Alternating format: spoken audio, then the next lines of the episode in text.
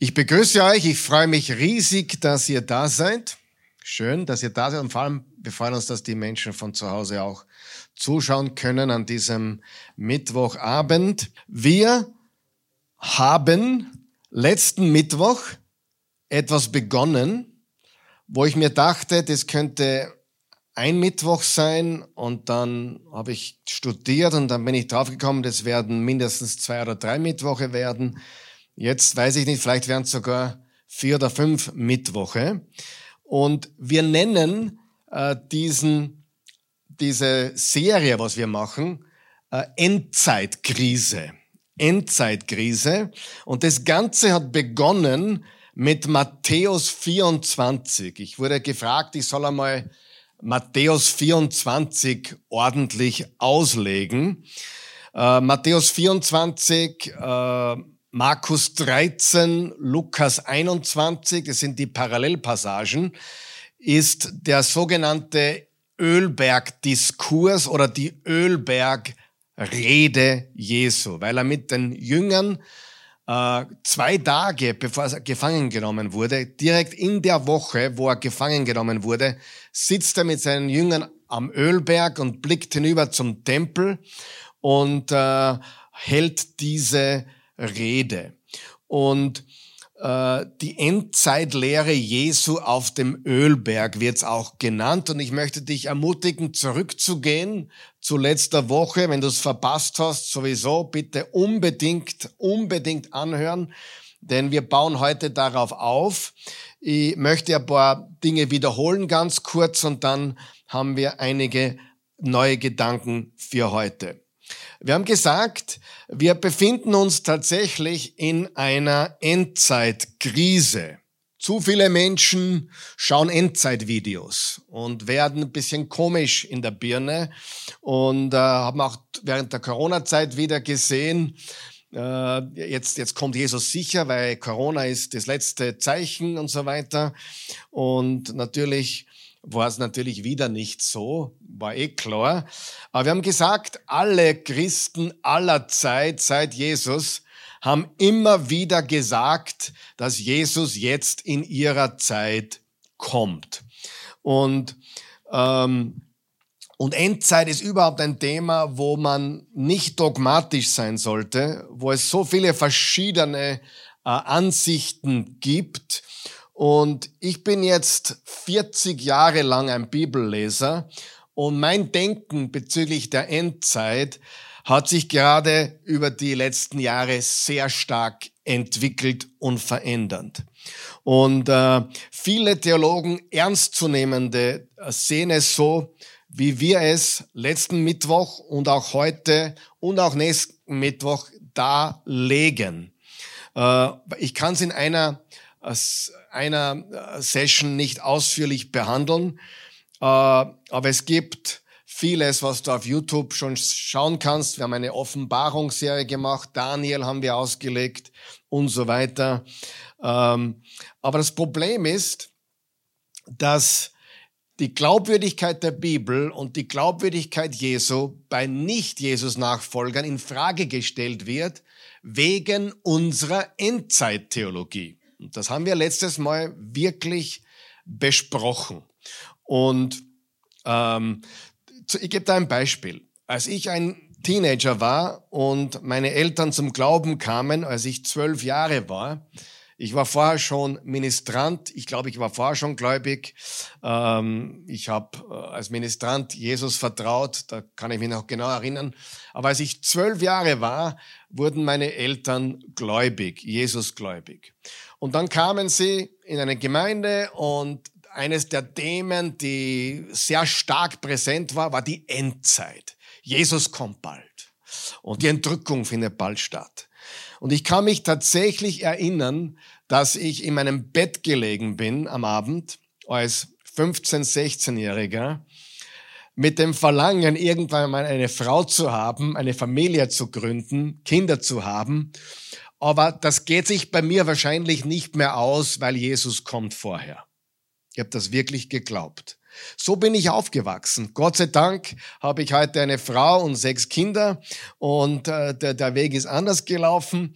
Aber ich habe vom ersten Moment dieser, dieser evangelikalen Welt, charismatischen Welt gehört, Jesus kommt eh bald wieder, wir, wir, wir brauchen eh nicht viel tun und äh, es geht eh bald dem Ende zu. Das habe ich in den 80er Jahren gehört, als ich Teenager war, in den 90ern, als ich ein junger Erwachsener war.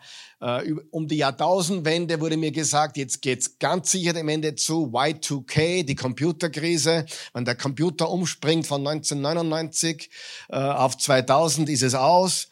All das habe ich miterlebt. Ja? Und ständig diese Endzeitgeschichte. Und das Problem ist, dass es Christen komisch macht und die Welt glaubt, dass unsere Lehre nicht glaubwürdig ist. Das ist das Problem. Und ähm, ich möchte da jetzt anknüpfen, weil wir in Matthäus 24 die sogenannte Endzeitrede Jesu haben vom Ölberg. Und wir haben gesprochen letztes Mal über einen gewissen Bertrand Russell, ein Kritiker, ein Atheist, der auch ein Büchlein geschrieben hat darüber, warum ich kein Christ bin. Und sein Hauptargument ist Matthäus 24 und dass Matthäus 24 nicht eingetreten ist, so wie Jesus es vorausgesagt hat. Weil Jesus hat ganz klar gesagt, diese Generation wird nicht sterben, bis all das eintritt. Hast du sicher schon gehört, oder? Diese Generation, wie lange ist eine Generation im Judentum? 40 Jahre. Und Bertrand Russell, der Atheist, der Kritiker, der Bibelkritiker und Jesuskritiker sagte Folgendes. Jesus dachte mit Sicherheit, dass sein zweites Kommen in Wolken der Herrlichkeit vor dem Tod aller Menschen, die zu dieser Zeit lebten, stattfinden würde. Also mit anderen Worten, Jesus hat gesagt und war überzeugt davon, dass er wiederkommen würde, wo einige die er hier angesprochen hatte, noch am Leben waren. Davon war er überzeugt. Und ich gebe dem Bertrand Russell recht. Aus heutiger Sicht gebe ich ihm komplett recht. Also, er meint, wenn man Matthäus 24 liest, kann man nur zu diesem Schluss kommen, dass Jesus von etwas geredet hat, was innerhalb der nächsten 40 Jahre passieren wird. Und das ist die Hauptkritik. Es ist nicht passiert, daher ist die Bibel falsch und Jesus ein falscher Prophet. Aber die Frage ist, was hat Jesus in Matthäus 24 wirklich gesagt und wirklich vorhergesagt? Was hat Jesus wirklich gesagt? Es ist sehr wichtig, dass wir über diese Dinge richtig denken und das schauen wir uns heute an. Ein paar Gedanken von anderen, Christen und Theologen und mir auch ein paar noch dazu zum Aufwärmen heute. Pass auf, nur zum Thema Endzeit. Es schafft in den Köpfen der Christen einen Vorwand, es einfach Jesus zu überlassen, das Chaos zu beseitigen. Er, er zahlte jedoch bereits den Preis für die Beseitigung des Chaos, drückte uns den Besen in die Hand und sagte, geht in alle Welt es ist so wichtig zu verstehen, was die Bibel wirklich über die Endzeit sagt und wir lernen die aktuelle Zeit, in der wir leben, richtig einzuschätzen. Das sagt ein gewisser Nick Billman, der ist von Shores of Grace Ministries von Brasilien. Was sagt er? Das Problem ist, wenn du dich zu sehr mit Endzeit beschäftigst, wenn du zu viele, Spekulationen dir da reinziehst und ständig spekulierst, wirst du inaktiv. Du wirst nur mehr denken, Jesus kommt bald und ich brauche eh nichts mehr tun und Schulden kann ich auch machen, weil die zöhnen dann eh nicht mehr, wenn alles vorbei ist. So bin ich aufgewachsen, liebe Freunde, habe ich schon erlebt, schon gesagt. Dann ein anderer sagt, ein anderer Pastor sagt, wir brauchen historische Wahrheit über die Endzeittheologie oder die Endzeit-Eskatologie, biblische und historisch korrekte Perspektiven auf die Zeit, in der wir leben. Jetzt pass auf, in der wir leben. Wir, wissen, wir, wir müssen die auf Angst basierende Endzeittheologie konfrontieren, die die Kirche hinsichtlich End, des Endes des Zeitalters gelähmt hat. Er sagt weiter, diese Endzeit, Ende des Zeitalters Mentalität lähmt die Christen. Lähmt die Christen. Warum? Weil statt dass sie den Besen in die Hand nehmen, statt dass sie Licht der Welt sind, statt dass sie helfen und tun und bewegen und Reich Gottes sind, Licht der Welt und Salz der Erde, spekulieren sie über die Wiederkunft Jesu und sagen, er ist in Chaos, geht er aus dem Bach runter, es bringt eh nichts. Und so weiter. Ähm, jetzt schnall dich bitte an. Die meisten Kirchenväter halten zu dieser Perspektive, die wir hier lehren, unter anderem John Calvin, Charles Spurgeon, John Wesley, der Methodistengründer, und Jonathan Edwards. Und sie sagen alle miteinander, die Endzeittheologie ist eine der heiligsten Kühe und sie muss biblisch und historisch konfrontiert werden. In der Welt, wenn du dir Gegner schaffen willst, rede über Politik. Im Christentum, wenn du dir Gegner schaffen willst, rede über Endzeit. Da zucken's alle aus. Wenn du plötzlich eine andere Endzeit-Philosophie oder Theorie hast, werden sie böse auf dich. Total komisch. Ah, du glaubst nicht an die Entrückung? So wie es wir gelernt haben? Nein. Absolut nein. Hat jemand geschrieben, ich kann dem Karl Michael nicht mehr zuhören. Der glaubt nicht an die Entrückung, wie wir sie in den letzten 200 Jahren gelernt haben, ganz vergessend, dass die Entrückung, wie sie heute oft gelehrt wird, in den ersten 1800 Jahren gar nicht gelehrt wurde. Die Entrückung, wenn du eingibst in YouTube, die Entrückung der Gemeinde, diese Lehre ist 200 Jahre alt. Weißt du das? Das ist eine neue Lehre. Eine ganz neue Lehre. Ja? Und das muss man sich genau anschauen. Und vor allem muss auch die Früchte erkennen. Was für Früchte ein Mensch produziert, wenn er sich ständig mit Endzeit beschäftigt. Und haben das nicht alle Sekten auch gemeinsam? Diese Endzeitschwerpunkte. Seien es die, die Zeugen Jehovas zum Beispiel. Die sind aufgebaut auf Endzeit. Wie oft die das Datum schon verändert haben. Ja? Die, äh, ein anderer Pastor sagt, Dr. George Curry, ein Theologe, die Angst, die durch die Erwartung eines kommenden Antichristen und eine große Drangsal entsteht, hält viele Gläubige in der Knechtschaft. Menschliche Traditionen machen das Wort Gottes ungültig. Dr. Martin Trench hat ein Buch geschrieben, das heißt Victorious Eschatology, also siegreiche Eschatologie, siegreiche Endzeitperspektive. Also positiver Blick in die Zukunft. Das können sich manche Christen gar nicht vorstellen, dass wir auf positive Dinge zugehen, dass Jesus tatsächlich kommen wird und regieren wird. Wir haben diese Negativität im Schädel. Alles geht den Bach runter, alles geht kaputt, alles ist alles ein Chaos, große Trübsal. Und ich sage dir, diese Leute wie Calvin, Spurgeon, Wesley und Edwards und viele, viele andere haben eine positive Endzeittheologie, nicht diese Schwarzmalerei. Und apropos, Endzeit ist nicht dasselbe wie Weltuntergang. Das muss aus unseren Schädeln raus. Amen. Das muss raus. Dann, der hat gesagt, wann immer die Propheten der Bibel sahen, dass Gottes Volk schwierige Zeiten gegenüberstand, erkannten sie das Problem an wiesen die Menschen aber auf eine bessere Zukunft hin, in der Gott alles Unrecht wieder gut machen, eine neue Sache auf der Erde tun und einen neuen und besseren Weg anbieten würde. Jesus tat dasselbe. Er wies auf die Zerstörung hin, die Jerusalem bevorstand, wies aber auch auf die schöne neue Welt hin, das Reich Gottes, das in unserer Mitte wachsen und alles neu machen würde. Wir müssen auch das Chaos erkennen oder anerkennen, dass ein Großteil der Kirche angerichtet hat. Hauptsächlich aufgrund fehlerhafter Theologie.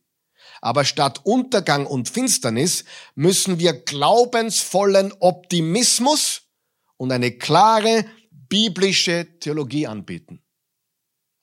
Ein anderer hat gesagt, wenn es nicht gute Nachricht ist, ist es nicht das Evangelium. Das heißt nicht, dass es nicht Zerstörung gibt und Finsternis gibt, aber der Schwerpunkt ist Hoffnung und die gute Nachricht.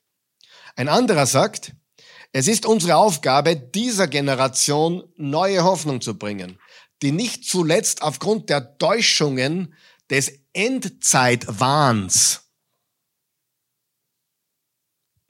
Endzeitwahn, die Hoffnung verloren hat. Der Endzeitwahn nimmt den Leuten Hoffnung. Shane Mason hat das gesagt, auch ein Pastor. Ein anderer sagt, wir müssen endlich mit den Mythen bezüglich der Entrückungs- und Endzeittheologie aufräumen. Ein Theologe namens Gary Oates hat das gesagt. Wir dürfen keine Angst vor der Wahrheit haben. Jesus möchte uns sagen, ich werde deine Weltuntergangsmentalität beseitigen und euch eine Botschaft der Hoffnung geben. Diese Weltuntergangsmentalität ist in den Endzeitgedanken vieler Evangelikaler und Charismatiker und Freikirchler tief drinnen. Und sie bleiben hängen bei einem YouTube-Video nach dem anderen. Die werden auch mehr geklickt und mehr geschaut als gesunde Predigten. Du kannst eine gesunde Predigt eingeben über Demut. Hast 400 Aufrufe. Gib ein Antichrist, hast das vom gleichen Prediger 50.000 Aufrufe. Was ist wichtiger? Demut oder wissen, wer der Antichrist ist? Versteht ihr, was ich sage? Ja, und wenn du, das nicht verstehst, dann musst du noch ganz unten beginnen, weil das ist die absolute Basis. Demut, denn Gott widersteht den Hochmütigen, dem Demütigen schenkt er aber seine Gnade. Wissen macht überheblich, sagt Paulus, und Liebe ist der Weg. Die ultimative Zukunft des Planeten Erde und der Menschheit ist herrlich. Versteht ihr das? Es ist herrlich. Liest den, die letzten beiden Kapitel der Bibel. Neuer Himmel und neue Erde. Gott sagt tatsächlich, dass die Zukunft nicht dunkel und düster, sondern hell und herrlich sein wird. Jesus ist nicht der Sonnenuntergang, er ist der Sonnenaufgang. Im Sprüche 4, Vers 18 steht, aber der Pfad des Gerechten ist wie der Glanz des Morgenlichts, das immer heller leuchtet bis zum vollen Tag. Wir lassen uns nicht von, nicht von Angst leiten, wir lassen uns von ihm leiten. Wir brauchen eine Offenbarung Jesu Christi. Die ersten sechs Worte in der Offenbarung sind folgende. Dies ist die Offenbarung Jesu Christi. Offenbarung 1, Vers 1, Zürcher Bibel. Dies ist die Offenbarung Jesu Christi. Nicht die Offenbarung der Trübsal, nicht die Offenbarung des Antichrist, nicht die Offenbarung der schrecklichen äh, Dinge, sondern es ist die Offenbarung Jesu Christi. Viele kämpften sich durch Angst, Verwirrung und Fragen hindurch, so wie ich. Als junger Christ, aufgewachsen im charismatisch freikirchlichen Zuhause, wo mehr über die Endzeit geredet wurde als über andere biblische Themen. Aber wir brauchen eine gewaltige Offenbarung von Jesus Christus. Er ist hier mit uns in seiner Herrlichkeit. Er will seine Herrlichkeit in die ganze Welt bringen, nicht irgendwann einmal später, sondern jetzt durch dich und mich, durch seine herrliche Braut. Die wichtigste Botschaft der Endzeit ist, Hoffnung, nicht Weltuntergang. Die, die Finsternis freut sich jedes Mal, wenn ein Gläubiger an der Flasche der Verzweiflung saugt. Verzweiflung sollte nicht unser Leben bestimmen. Ja, und ich sagte, ich habe ich, ich hab so viele Dinge gerade, die, die abgehen, wo, wo ich von Christen höre, die, die, denen es ganz schlecht geht, die davon träumen, dass sie in die Hölle gehen werden, dass sie davon träumen werden, äh, da, ja, für mich war das auch fast die Hölle, wie ich als Teenager da gelegen bin auf meinem Bett. Ich werde nie eine Familie haben, werde nie Kinder haben. Ich muss als junger Bursch werde ich entrückt. Ich glaube an Jesus, aber ich, mir wird, ich werde nie eine Familie haben. Ich war, ich war, ich war zerstört. Die Entrückungslehre und diese, diese Chaoslehre, dieser Endzeitwahn zerstört Christen. Stop it. Gibt einen gesunden Weg. Richtig? Wir brauchen die himmlische Perspektive. Es kreiert nämlich auch eine Fluchtmentalität. Davonlaufen. Eskapismus. Wir müssen die Vergangenheit verstehen, die Gegenwart verstehen und die Zukunft verstehen. Noch ein paar Gedanken, bevor wir zum Fleisch kommen, der heutigen Botschaft. Jeder Teil des Evangeliums ist einfach, inklusive der Lehre von der Endzeit. Wenn etwas zu kompliziert ist für die durchschnittliche Person, dann wird es falsch gelehrt. Dr. Jonathan Walton. Unser, unser Blick auf die Zukunft sollte uns nicht in Angst versetzen. Kein Teil des Evangeliums, übrigens Evangelium heißt die gute Nachricht, kein Teil des Evangeliums sollte Angst produzieren. Unser Verständnis der Endzeit bestimmt, wie wir unser Leben leben und ob wir langfristig planen. Ich habe tatsächlich aufgehört, langfristig zu planen. Meine Eltern haben tatsächlich zu mir gesagt, naja, wer weiß, ob wir dann noch da sind überhaupt. Ich habe Leute sagen gehört, Schulden machen ist eh wurscht, Jesus kommt ja vorher wieder. Freunde, das ist sowas von pfui und unchristlich, dass es Ärger nicht mehr geht. Und selbst wenn die Welt morgen untergehen würde, hat Luther gesagt, pflanze ich heute noch einen Baum. Da geht es um Charakter. Ja? Aber es bestimmt, wie wir leben. Wenn wir eine komische Endzeit, das sieht man ja bei Christen auch heute, wenn du Christen siehst, die eine ganz eine komische Endzeittheologie haben, die, die leben anders. Die bringen sich auch teilweise nicht ein. Weil eh alles, die sind so beschäftigt mit ihren Videos, dass sie vergessen zu dienen den Besen zu schwingen. Ja? Ähm, wir planen langfristig. Wir, wir hinterlassen ein Vermächtnis. Wir bereiten unsere Kinder vor für ein lebenslanges Leben. Nicht dafür, dafür dass möglicherweise die Entrückung kommt, wenn sie 17 sind. Eine richtige Sicht auf die Endzeit wird uns von der Angst befreien. Es wird dazu führen, dass wir eine neue Leidenschaft für Jesus entwickeln und nicht mehr vom Antichristen besessen sind, sondern von Jesus. Übrigens, es, ist, es ist wirklich verrückt. Nicht nur ich als junger Bur liege im Bett und weine fast, weil ich nie heiraten werde, nie Kinder haben werde, weil die Entrückung vorher kommt. Sondern ich habe gelesen von einer Frau, die hat nie nackt geduscht, sondern immer nur mit Handtuch, weil sie bei der Entrückung nicht nackt sein wollte. Wahre Geschichte.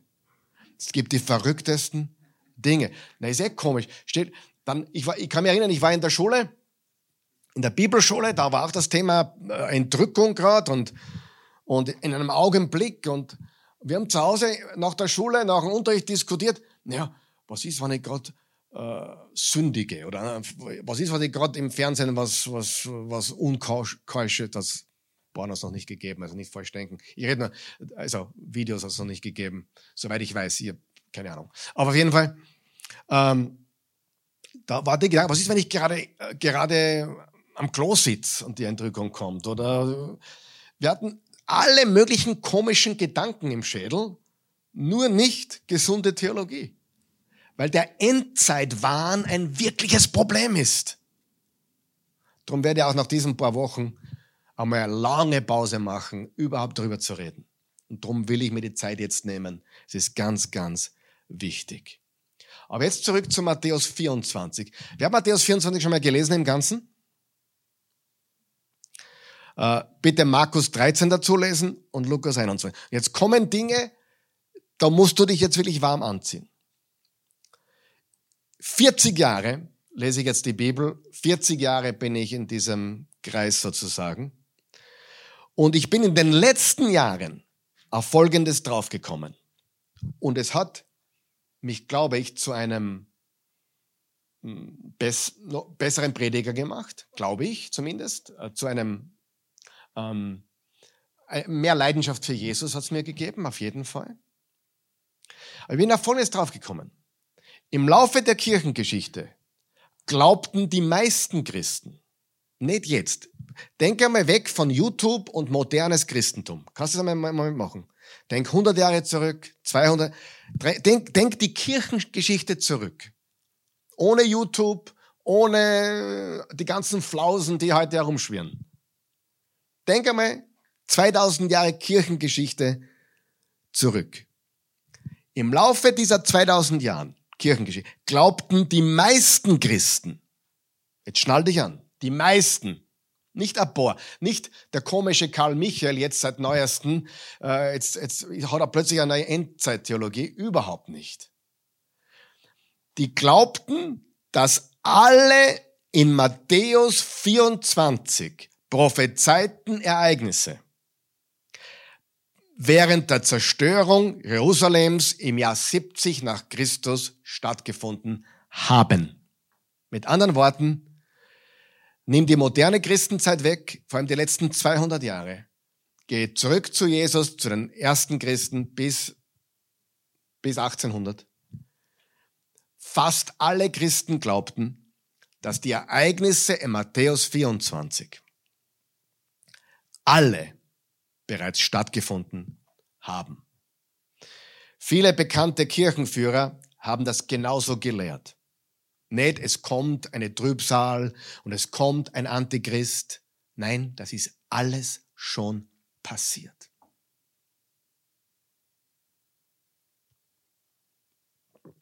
Beispiele. Eusebius, Kirchenvater 260 bis 340 nach Christus. Seine Werke bildeten eine der wichtigsten Quellen der frühen Kirchengeschichte. Er sagte folgendes. All dies geschah auf diese Weise, im zweiten Jahr der Herrschaft von Vespasian, 70 nach Christus, gemäß den Vorhersagen unseres Herrn und Erlösers Jesus Christus. Eusebius sagte im dritten und vierten Jahrhundert nach Christus, dass das, was wir in Matthäus 24 lesen, sich alles 70 nach Christus durch die Zerstörung des Tempels und die Zerstörung also Jerusalems bereits erfüllt hat. Wir warten auf keine Trübsal mehr. Wir warten auf keinen Antichristen mehr. Der Antichrist ist sowieso überall. Den siehst in der, in der komischen bunten Fahne, den siehst überall. Antichrist ist ein eigenes Thema. Ist es eine Person oder ist es ein, ein System? Whatever. Ja, jetzt, Johannes hat gesagt im ersten Jahrhundert, im ersten Johannesbrief, der Antichristus ist schon da. Eusebius hat noch etwas gesagt. Tausende und Abertausende von Männern jeden Alters, die zusammen mit Frauen und Kindern durch das Schwert, Schwert, durch Hunger und durch unzählige andere Todesarten umkamen, all dies kann jeder, der möchte, aus den Seiten der Geschichte von Josephus Flavius im Detail zusammenfassen. Also er sagt, Josephus Flavius, der, der Historiker, 19, äh, im Jahr 37 geboren, also vier Jahre nachdem Jesus auferstanden ist, fünf Jahre geboren. Dieser säkulare Historiker hat das alles aufgeschrieben. Besonders hervorheben muss ich seine Aussage, dass die Zahl der Menschen, die zur Zeit des Pessachfestes, des Passafestes, aus ganz Judäa zusammenströmten, als das passierte mit der Zerstörung Jerusalems und des Tempels, um seine eigenen Worte zu verwenden, in Jerusalem wie ein Gefängnis eingesperrt waren, insgesamt fast drei Millionen betrug. Alles pilgerte nach Jerusalem. Es waren 2,7 Millionen Menschen, waren es, wenn man es genau nimmt, aber knapp drei Millionen Menschen. Und über 1,1, 1,2 Millionen Juden wurden vom Römischen Reich 19, äh, im Jahre 70 getötet.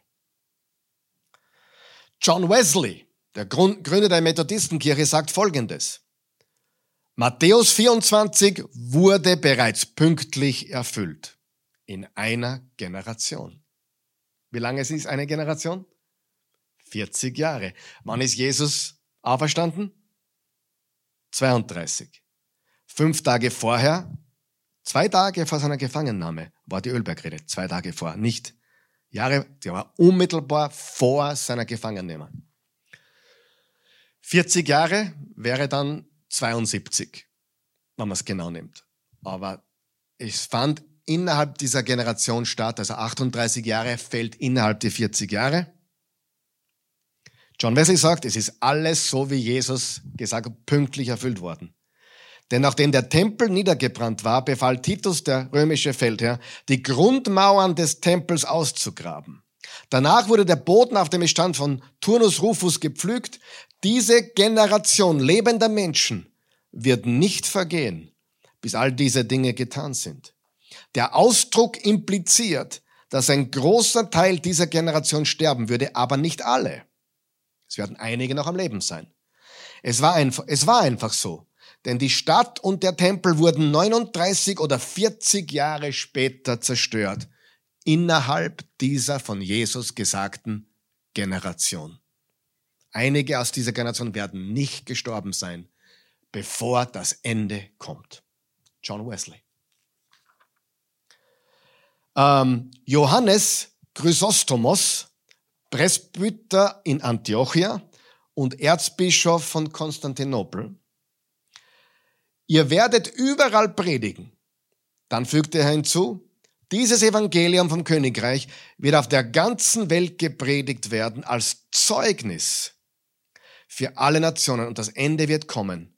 Das Zeichen dieser letzten Endzeit wird der Untergang Jerusalems sein. Also sie haben auch haben das bezogen auf 70 nach Christus. Übrigens, Paulus hat in seinen Briefen gesagt, das Evangelium hat bereits den ganzen Weltkreis erreicht. Die damalige Welt, das damalige römische Reich war erreicht.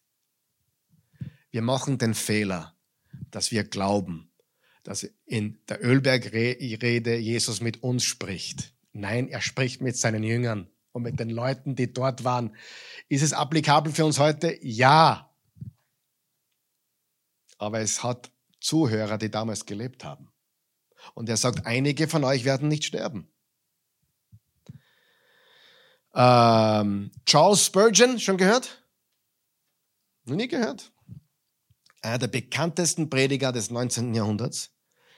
Die Zerstörung Jerusalems war schrecklicher als alles, was die Welt jemals zuvor oder seitdem erlebt hat. Sogar Titus, das war derjenige, der es ausgeführt hat, der römische äh, General, schien in seinem grausamen Werk die Hand eines rächenden Gottes zu sehen, also das Gericht Gottes über Jerusalem und die Juden. Tatsächlich wurde das Blut der in Jerusalem getöteten Märtyrer reichlich gerecht, als die ganze Stadt zu einem wahren Akeldama, einem Blutfeld wurde. John Lightfoot, britischer Hebräist, Hebräist und Pfarrer und College-Rektor, sagte, Daher erscheint es klar genug, dass die vorstehenden Verse Matthäus 24, 1 bis 34 nicht vom jüngsten Gericht in der Zukunft, sondern, wie wir es erwartet haben, von der Zerstörung Jerusalems zu verstehen sind. Es gab einige unter den Jüngern, insbesondere Johannes, die noch erlebten, wie diese Dinge geschahen. Also aus meiner Sicht hat nur Johannes überlebt, äh, und hat das gesehen, aber er war der, der, der ja sehr alt wurde. Dann sagt noch einer, nämlich Thomas Nelson, ein sehr bekannter äh, Mann, Christ und Theologe. Es ist für mich ein Wunder aus dem 17. Jahrhundert. Es ist für mich ein Wunder, wie jemand einen Teil des Matthäus 24 Diskurses auf die Zerstörung Jerusalems und einen Teil auf das Ende der Welt oder ein anderes fernes Ereignis zurückführen kann. Wenn hier im Schluss so positiv gesagt wird, alle diese Dinge werden in dieser Generation erfüllt werden.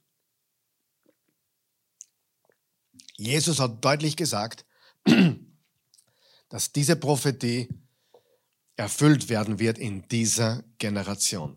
Wir werden über das Wort Generation in den nächsten Wochen noch reden und was es genau bedeutet. Dann äh, der extrem bekannte methodistische Theologe Adam Clark. Er war dreimal Präsident der Wesleyan Methodist Conference, auch vor ungefähr 200 Jahren, sagt, dieses Kapitel, Matthäus 24, enthält eine Vorhersage der völligen Zerstörung der Stadt und des Tempels von Jerusalem und des Umsturzes der gesamten politischen Verfassung der Juden und ist einer der wertvollsten Teile der neuen Bundesschrift des Neuen Testaments im Hinblick auf die darin enthaltenen Beweise für die Wahrheit des Christentums. Alles, was unser Herr vorhergesagt hatte in Matthäus 24, dass es über den Tempel, die Stadt und das Volk der Juden kommen würde, hat sich auf die korrekteste und erstaunlichste Weise erfüllt. Matthäus 24 hat sich schon erfüllt. John Calvin kennt jeder, oder?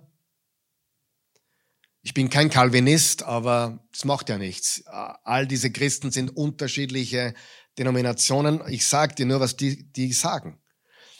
Christus teilt ihnen mit, dass sie, bevor eine einzige Generation vollendet ist, ganz persönlich die Wahrheit dessen erfahren werden, was er gesagt hat. Sie werden es am eigenen Leib sehen. Innerhalb von 50 Jahren, warum, warum er 50 sagt, weiß ich nicht, aber ist wurscht. Auf jeden Fall nicht 2000 Jahre, sondern nur diese 40, 50 Jahre. Er, er sagt 50 Jahre. Keine Ahnung warum. Aber innerhalb von 50 Jahren wurde die Stadt zerstört und der Tempel dem Erdboden gleichgemacht. Das ganze Land wurde in eine schreckliche Wüste verwandelt. John Calvin. Und genau das ist 70 nach Christus passiert. Und zwar in genau sieben Jahren. Denn es, hat, es, ist in einem, es ist plötzlich passiert, aber es gab die ersten Angriffe auf Judäa und Jerusalem schon 67 und die letzte äh, Festung, die eingenommen war, war 73, das war Masada. Er war eine gewaltige Drangsal. R.C. Sproul, ein Theologe, der erst vor zehn Jahren gestorben ist, sagt, in diesem Diskurs, Matthäus 24, sagt Jesus die Zerstörung des Tempels, die Zerstörung Jerusalems und die Zerstörung der Juden voraus. All das fand im Jahr 70 nach Christus statt.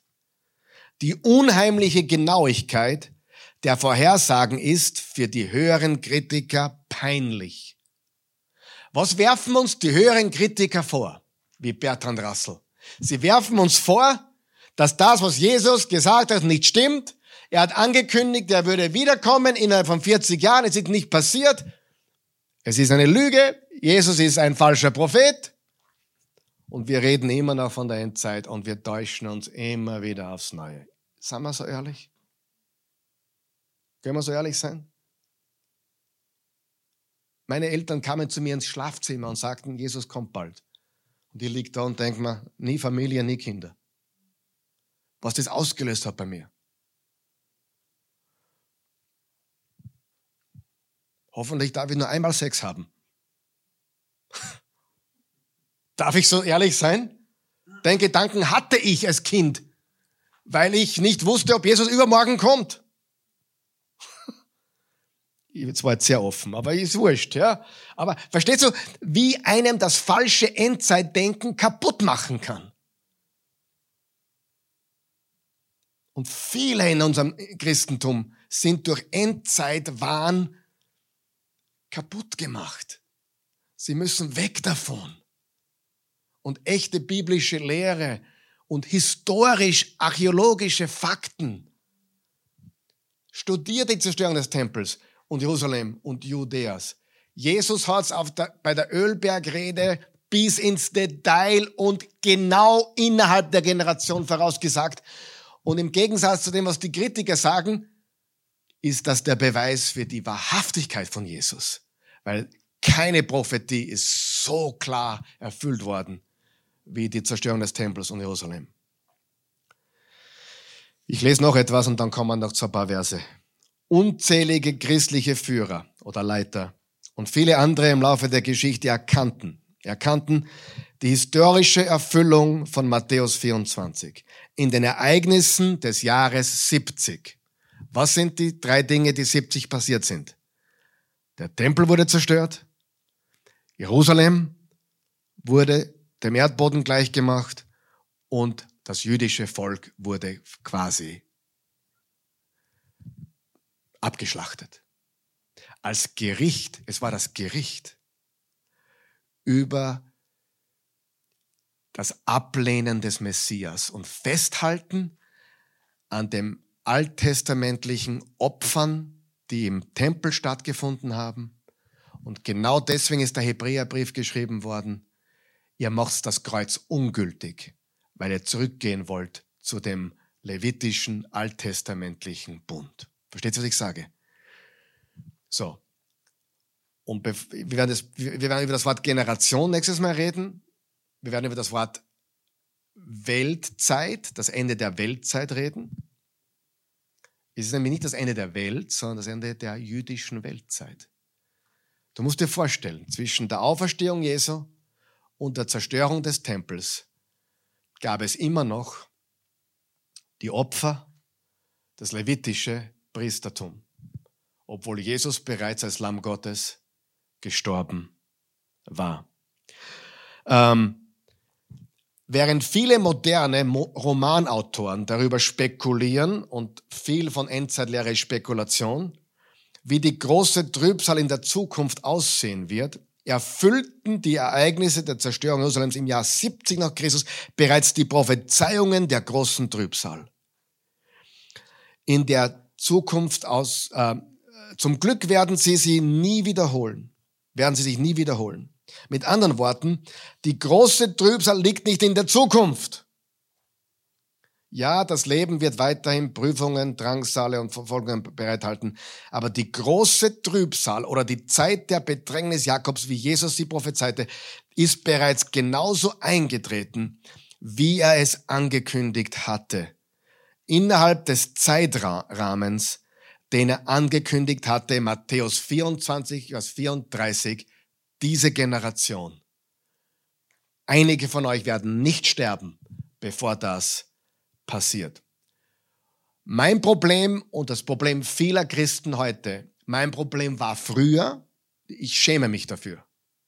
Ich wusste vor zehn, naja, ich wusste vor 15 Jahren nicht, obwohl ich Pastor war, was so 70 nach Christus genau passiert ist. Ich wusste es nicht. Ich habe zwar gepredigt, ich habe die Bibel aufge, habe einen Vers genommen, heute predigen wir über Ich vermag alles durch Christus. Halleluja und habe die Leute motiviert, wie sie besser leben und so weiter, hatte, ich schäme mich dafür heute, keinen historischen, archäologischen Kontext. Und das hat sich geändert bei mir.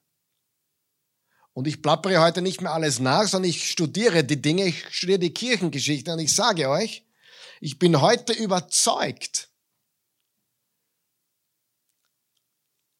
dass 70 nach Christus das Ende des jüdischen Zeitalters war, das Ende aller Tempel und Opfer, die im Tempel gebracht wurden, dass das der Schnitt war zwischen jüdischen Zeitalter und heidischen Zeitalter, dass damals die große Trübsal stattgefunden hat, nämlich sieben Jahre, und dass der Antichrist damals auch aufgetreten ist bereits. Hat immer wieder Antichristusse gegeben, keine Frage, aber da war auch schon einer.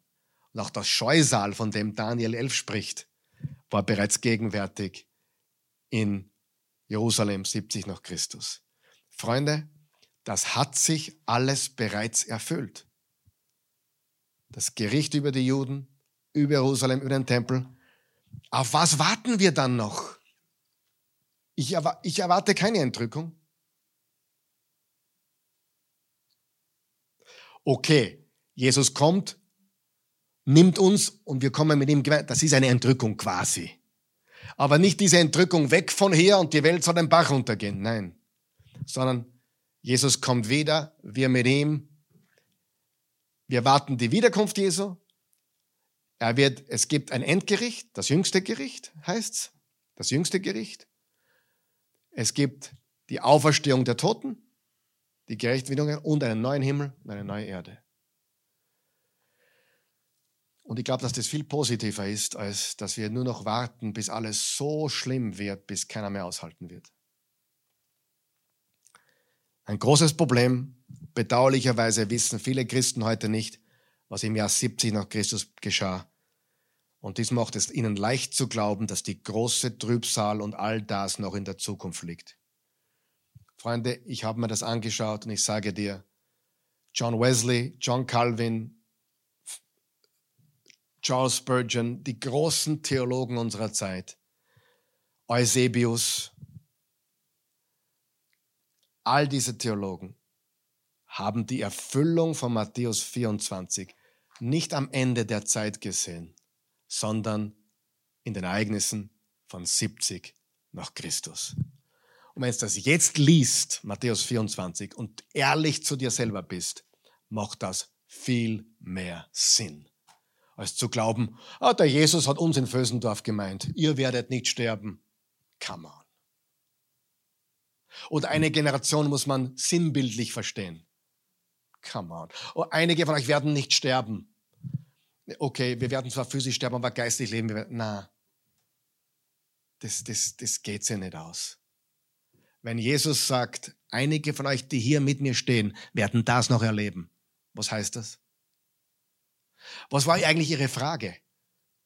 Jesus, schau den Tempel. Und Jesus sagt, kein Stein bleibt auf dem anderen. Was hat er gemeint? Den Tempel. Nicht die Twin Tower in New York City 2000 Jahre später. Lesen wir die Bibel aufrecht und sinnvoll und, und ich weiß nicht, was ich sagen soll. Auf jeden Fall, Lesen wir jetzt Matthäus 23, äh, die letzten Verse, die, die diesem Ölberg-Diskurs vorausgehen. Äh, und zwar zum Kontext. Und, das, und er, er redet über Jerusalem. Und Jerusalem war immer wieder dem Untergang geweiht. Zuerst waren es die, die Babylonier, ja, zuerst war Ägypten, dann war es Assyrien, dann war es Babylon, dann war es Medo-Persien. Und jetzt wieder. Es war, es immer hat Gericht gegeben über dieses Volk. Aber 70 nach Christus war das ultimative Ende des jüdischen Zeitalters. Matthäus 23, Vers 35. So werdet ihr schließlich an der Ermordung aller Gerechten mitschuldig, angefangen vom gerechten Abel bis hin zu Sechaia ben Berecha, den ihr zwischen dem Brandopferaltar und dem Haus Gottes umgebracht habt. Ich versichere euch, diese Generation wird die Strafe für all das bekommen. Ich muss mal kurz hinsetzen. Diese Generation wird die Strafe für all das bekommen. Was ist eine Generation? 40 Jahre. Wie viele Jahre nachdem, was Jesus gesagt hat, ist das passiert? 39 oder 40 Jahre. Jerusalem, Jerusalem, du tötest die Propheten und steinigst die Boten, die zu dir geschickt werden. Wie oft wollte ich deine Kinder sammeln, so wie die Henne ihre Küken, und ihre Flügel nimmt. Doch ihr habt nicht gewollt. Seht, euer Haus wird verwüstet und verlassen sein. Denn ich sage euch, von jetzt an werdet ihr mich nicht mehr sehen, bis ihr ruft, gepriesen sei er, der kommt im Namen des Herrn. Seht, euer Haus wird verwüstet und verlassen sein. Von welchem Haus spricht er? Hm? Vom Tempel. Von welcher Stadt spricht er? Jerusalem. Er redet hier nicht von Wien oder New York City. Er redet hier von Jerusalem und was? Dem Tempel. Und dann geht's weiter im Kapitel 24. Und Jesus verließ den Tempel und ging weiter. Er hat in der letzten Woche vor seinem Tod noch immer im Tempel gelehrt. Und seine Jünger traten zu ihm, um, Bau, um ihm die Bauten des Tempels zu zeigen. Er aber sagte, nicht wahr, das alles seht ihr. Amen, ich sage euch. Hier wird kein Stein auf dem anderen bleiben, jeder wird herausgebrochen. Wovon redet er? vom Tempel und der Tempel war unglaublich herrlich. Herodes hat ihn unglaublich gemacht, ein Weltwunder. Eines der Wunder der Welt. Als er nun auf dem Ölberg saß, traten seine Jünger zu ihm und sagten, als sie unter sich waren, wenn man am Ölberg sitzt und drüber schaut, was sieht man? Den Tempel. Sag uns, wann wird das sein? Was wird das Zeichen für dein Kommen und das Ende dieser Welt? In der Schlachterbibel Ende der Weltzeit. Die Frage ist, ist damit das Ende der Welt gemeint oder was anderes? Und ich sage dir, es ist gemeint, ich werde das dann noch verdeutlichen nächstes Mal, es ist gemeint das Ende des jüdischen Zeitalters. Warum sage ich das? Er redet von Jerusalem, er redet vom Tempel, oder? Und er redet davon, dass Jerusalem einfach nicht willig ist, umzukehren und sich zu ändern. Es redet vom Gericht über Jerusalem und die Juden. Und das ist eingetreten 70 nach Christus. Mit einer gewaltigen Drangsal, mit dem größten Holocaust, der je passiert ist, den auch, der auch größer war wie der im im Zweiten Weltkrieg. Es waren ein bisschen mehr Leute, aber verhältnismäßig und viel, viel, viel brutaler wie der vor 80 Jahren. Studier mal, was 70 nach Christus passiert ist und du wirst weinen. Mütter haben ihre, ihre Kinder gebraten aus Verzweiflung. Die Verzweiflung war so groß, es war unglaublich. Und übrigens, zu dem kommen wir auch noch, was er jetzt gesagt, wenn das passiert, die ihr in Judäa seid, flieht auf die, die Berge. Wenn ihr in Judäa seid, flieht auf die Berge. Warum haben die Christen überlebt? Weil sie nicht nach Jerusalem hineingingen, sondern geflohen auf die Berge. Das kann sich auf die Leute damals beziehen, nicht auf uns heute. Freunde, ich sag's, die Matthäus 24 Rede hat sich zur Gänze erfüllt. 70 nach Christus. Und er erwähnt hier, damit schließen wir ab, in Verse 4 bis 14 acht Zeichen auf die Frage wann. Erstens, falsche Messiasse und falsche Propheten. Und Jesus antwortete ihnen und gab, gebt acht, dass niemand euch in die Irre führt, denn viele werden kommen unter meinem Namen und sagen, ich bin der Messias und sie werden viele in die Irre führen. Und viele falsche Propheten werden aufstehen und sie werden viele in die Irre führen.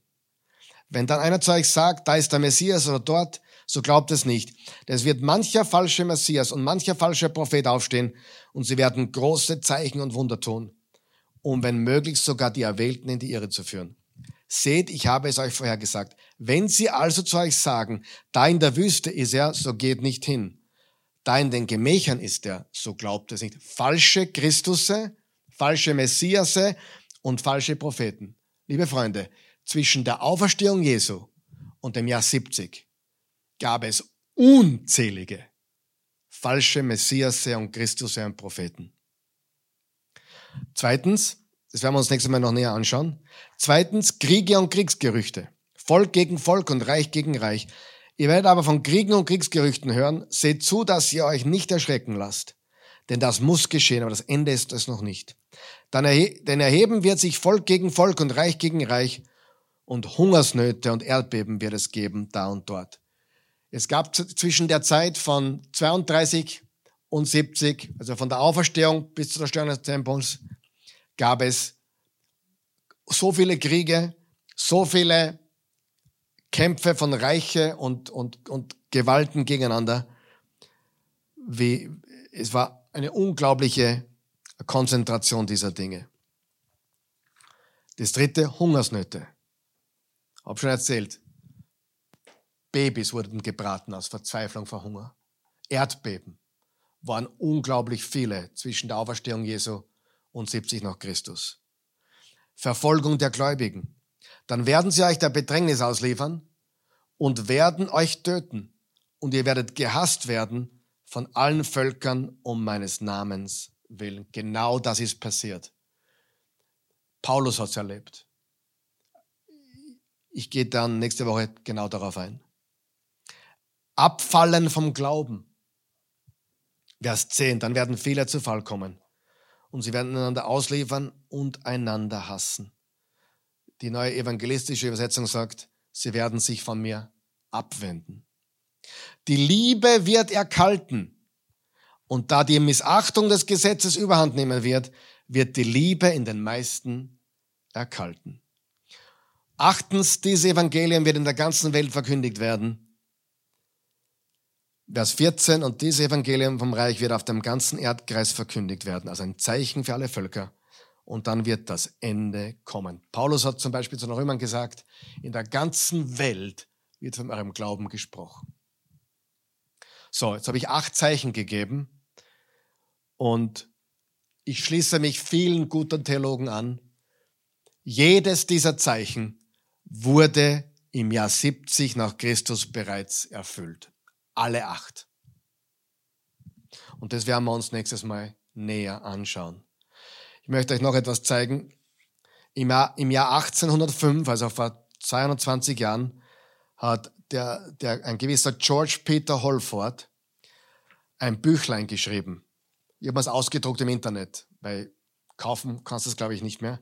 Aber das hat 20 A4 Seiten, also ein Büchlein über die Zerstörung Jerusalems 70 nach Christus geschrieben, basierend hauptsächlich auf den früheren Werken von Josephus Flavius. Es ist unglaublich grafisch und herzzerreißend, aber auch historisch sehr genau. Es treibt dir die Tränen raus. Josephus Flavius ist ein Augenzeuge gewesen. Er war ein Pharisäer. Und er hat von diesen Dingen berichtet in seinen Büchern die jüdischen Kriege. Kann man lesen. Liest sich wie ein Thriller. Die jüdischen Kriege. Und er beschreibt im Detail, was ich gerade geschildert habe. Wie fürchterlich es war. Und dieser Mann, äh, George Peter Holford, kannst du googeln ausdrucken, hat ein Büchlein geschrieben über die, über the destruction of Jerusalem, die Zerstörung Jerusalems, an absolute and irresistible proof of the divine origin of Christianity. Mit anderen Worten, er sagt, das, was Jesus gesagt hat in Matthäus 24, hat sich im Jahr 70 so genau erfüllt, dass es ein klarer Beweis ist für die, für die Wahrheit des Christentums. Was werfen uns die Kritiker vor? Die Christen reden von einer Endzeit, sie ist zwar immer noch nicht da, aber sie reden davon. Sie reden schon seit 2000 Jahren, dass Jesus wiederkommt in einer Generation. Und das bringt die Glaubwürdigkeit, äh, die Unglaubwürdigkeit. Dieser Mann sagt, I consider the prophecy relative to the destruction of the Jewish nation if there were nothing else to support Christianity as absolute irresistible. Ich übersetze das. Er sagt, wenn ich nur Matthäus 24 hätte und die geschichtliche Tatsache von 70 Zerstörung des Tempels, Zerstörung Jerusalems und Vernichtung des jüdischen Volkes von 1,2 Millionen Juden in einem noch nie dagewesenen Holocaust. Wenn ich nur das hätte, wäre das ein absolut unwiderstehlicher Beweis für das Christentum. Denn Jesus hat es so präzise angekündigt und es ist 70 nach Christus genauso passiert. Nicht irgendwann in der Zukunft. Das ist ein ganz wichtiger, wichtiger Punkt in meinem Glaubensleben gewesen wie ich draufgekommen bin, dass mit der Endzeitlehre was nicht stimmt. Sagen wir ehrlich. Können wir ehrlich sein? Da stimmt was nicht. Wir warten auf Entrückung. Boop. Die Welt soll den Bach runtergehen. Dann gibt es eine siebenjährige Drangsal, dann kommen wir wieder. Diese Drangsal aus meiner Sicht und vieler anderer, wie wir gehört haben, war schon 70 nach Christus. Ich möchte hinzufügen, damit niemand jetzt böse auf mich ist. Obwohl ich überzeugt davon bin, was ich sage, werde ich und vielleicht auch dogmatisch klinge, will ich nicht dogmatisch sein. Wir könnten uns täuschen. Aber das ist für mich das Schlüssigste, das Schlüssigste, die schlüssigste Auslegung von Matthäus 24, die ich je gehört habe. Dass Jesus gesagt hat, kein Stein bleibt auf den anderen, der Tempel wird zerstört und das und das und das wird in Judäa passieren, innerhalb einer Generation. Und es kommt 70 nach Christus genau das, was ich gerade geschildert habe. Das ist ein unwiderstehlicher Beweis für das, was Jesus gesagt hat, ist eingetreten. Das Christentum ist hundertprozentig wahr. Amen. Beten wir. Vater im Himmel, ich danke dir, ich lobe dich und preise dich. Ich gebe dir alle Ehre und ich liebe dich von ganzem Herzen. Ich danke dir für dein heiliges Wort und ich bitte dich, dass wir ja in unserer Endzeittheologie wirklich zu dem Schluss kommen, dass wir eine positive Zukunft anstreben, mit dir als König. Ja, es wird ein jüngstes Gericht geben, du wirst wiederkommen und dann gibt es dieses jüngste Gericht. Und ja, die Deinen werden zu ewigem Leben auferstehen und auch die Ungerechten werden auferstehen. und dass du dann einen neuen Himmel und eine neue Erde schaffen wirst. Wir warten auf deine Wiederkunft und wir warten auf dieses Gericht und wir warten auch auf den neuen Himmel und die neue Erde. Aber wir leben in der Zeit, wo dein Reich Gottes bereits hier ist. Und wir Licht der Welt sein sollen und, und Salz der Erde und nicht versuchen sollen, dieser Welt zu entfliehen. Im Gegenteil. Wir wollen dieser Welt nicht entfliehen, wir wollen in dieser Welt einen positiven Unterschied machen und deine gute Nachricht verbreiten. In Jesu Namen. Amen.